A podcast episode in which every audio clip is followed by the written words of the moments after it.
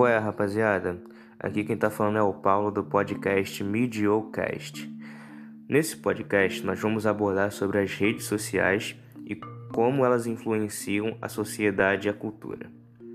Aqui comigo teremos rápidas considerações sobre as maiores redes sociais em vista desse assunto, com Mariana, Robson e começando com a Giovana.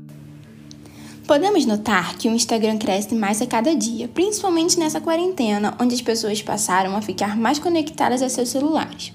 A rede social está se mostrando ser a favorita entre muitos. Além de navegar por fotos criativas e conteúdos engraçados, o Instagram vem se mostrando algo tóxico e artificial, já que muitas das fotos que vão para o aplicativo são editadas por pessoas que não se sentem satisfeitos com o próprio corpo, que veem outras fotos e se sentem para baixo por ter um desempenho diferente, já que consideram suas vidas imperfeitas em comparação aos famosos mas parece que a plataforma está querendo diminuir essa toxicidade. Um exemplo disso é que estão começando a filtrar alguns comentários maldosos e excluíram os números de curtidas visíveis, deixando-os apenas para os donos das fotos, já que muitos ficavam em uma busca incansável por um alto número de likes.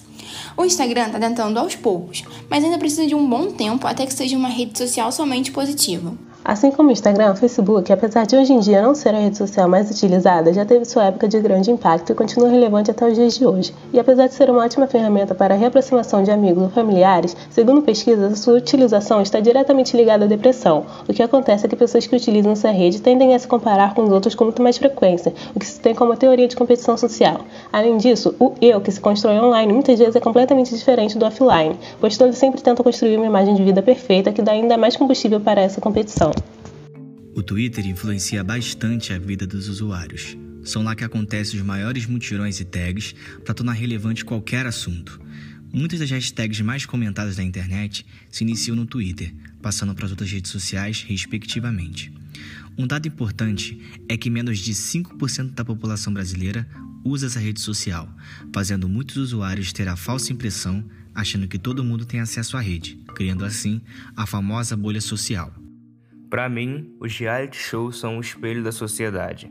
Existem diversas personalidades em uma mesma casa com pensamentos diferentes um do outro.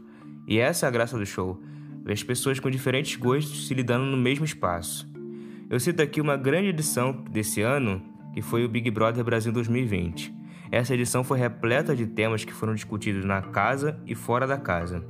Enquanto as pessoas discutiam dentro da casa do reality, haviam pessoas na internet discutindo com as outras sobre o mesmo assunto.